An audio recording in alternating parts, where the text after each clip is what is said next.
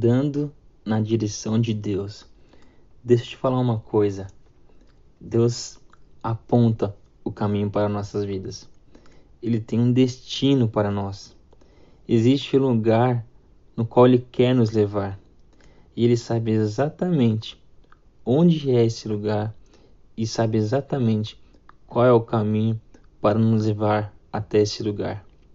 Ele sabe exatamente como nos conduzir até lá. Ele sabe quando nós devemos parar e quando devemos prosseguir. Então eu quero te dizer uma coisa: existe um caminho, existe um caminho perfeito de Deus para nossas vidas. E eu quero que você acompanhe comigo, medite comigo em duas passagens. A primeira delas em Jeremias, no capítulo 10, no verso 23, que diz o seguinte: Eu sei, ó Senhor, que não cabe ao ser humano determinar o seu caminho, nem cabe ao que anda dirigir os seus passos. E lá em Provérbios capítulo 20, no verso 24, diz o seguinte: Os passos do homem são dirigidos pelo Senhor.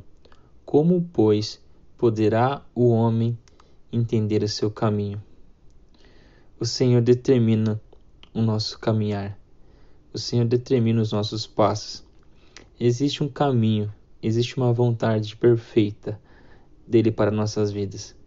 E eu queria ilustrar isso que nós temos falado com uma história muito conhecida que nós temos na Bíblia, que é com o povo de Israel.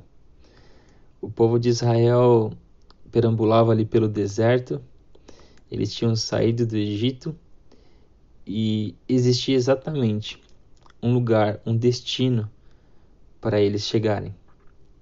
Deus tinha uma terra prometida, era uma promessa que Deus havia feito para esse povo. E Deus sabia exatamente onde era esse lugar, esse destino, e sabia exatamente qual era o caminho para conduzir esse povo. E prova disso é o que nós vemos lá em Números, no capítulo 9, no verso 17, eu acho muito incrível essa passagem, porque exemplifica exatamente o que é andar na direção de Deus. Lá diz assim: Quando a nuvem se erguia de sobre a tenda, os filhos de Israel se punham em marcha. E no lugar onde a nuvem parava, aí os filhos de Israel acampavam. É exatamente o que está aqui no verso 23. Segundo o mandato do Senhor, acampavam e, segundo o mandado do Senhor, se punham em marcha, ou seja, eles andavam exatamente na direção de Deus.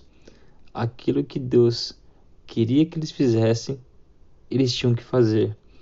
Se a nuvem se colocava em movimento, o povo se punha em marcha. Se a nuvem parava, o povo parava e acampava. E olha só, é exatamente isso que Deus quer das nossas vidas. É exatamente isso que nós devemos viver. E talvez você me pergunte, tá, mas como eu vou viver isso? Qual é a prática disso? Como que funciona esse negócio? E aqui eu tenho duas chaves para compartilhar com vocês, que são extremamente simples, mas extremamente importantes para ter essa vida de caminhar, de andar na direção de Deus. A primeira delas é Tenha discernimento da direção de Deus. Como? Através da palavra. Sim, a palavra diz que ela, por si mesma, a palavra de Deus, ela é lâmpada para os nossos pés e luz para o nosso caminho. O que isso quer dizer? Que se nós temos a palavra de Deus em nosso coração, nós sabemos exatamente, com clareza, qual é o caminho. Nós teremos exatamente a consciência, a transparência de saber qual é o caminho que nós devemos conduzir. Por quê? Porque estamos com o caminho iluminado. A segunda chave: ouça a voz de Deus. Deus está sempre, sempre falando. Então o que você precisa fazer é o que? Estar em comunicação com Deus. E essa comunicação se dá através da oração.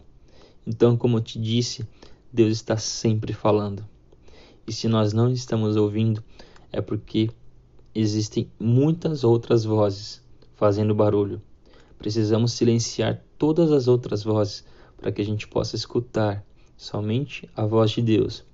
Então, pare tudo, largue tudo, até que você ouça aquilo que Deus está te falando, até que você entenda, até que você consiga realmente perceber aquilo que Deus está falando ao seu coração.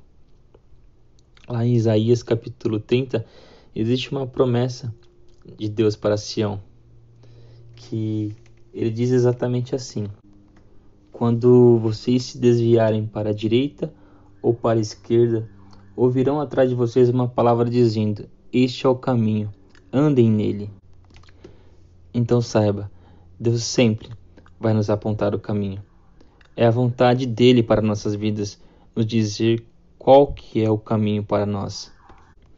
Então, meu irmão, minha irmã, para que você ande na direção de Deus, que você possa ter a prática de ler a palavra de Deus, para que você possa ter discernimento, para que você possa ter o seu caminho iluminado pela palavra. E a segunda coisa, ore, fale com Deus para que você possa ouvi-lo e que assim você tenha discernimento também para seguir o caminho. Esse é o evangelho simples, esse é o evangelho verdadeiro.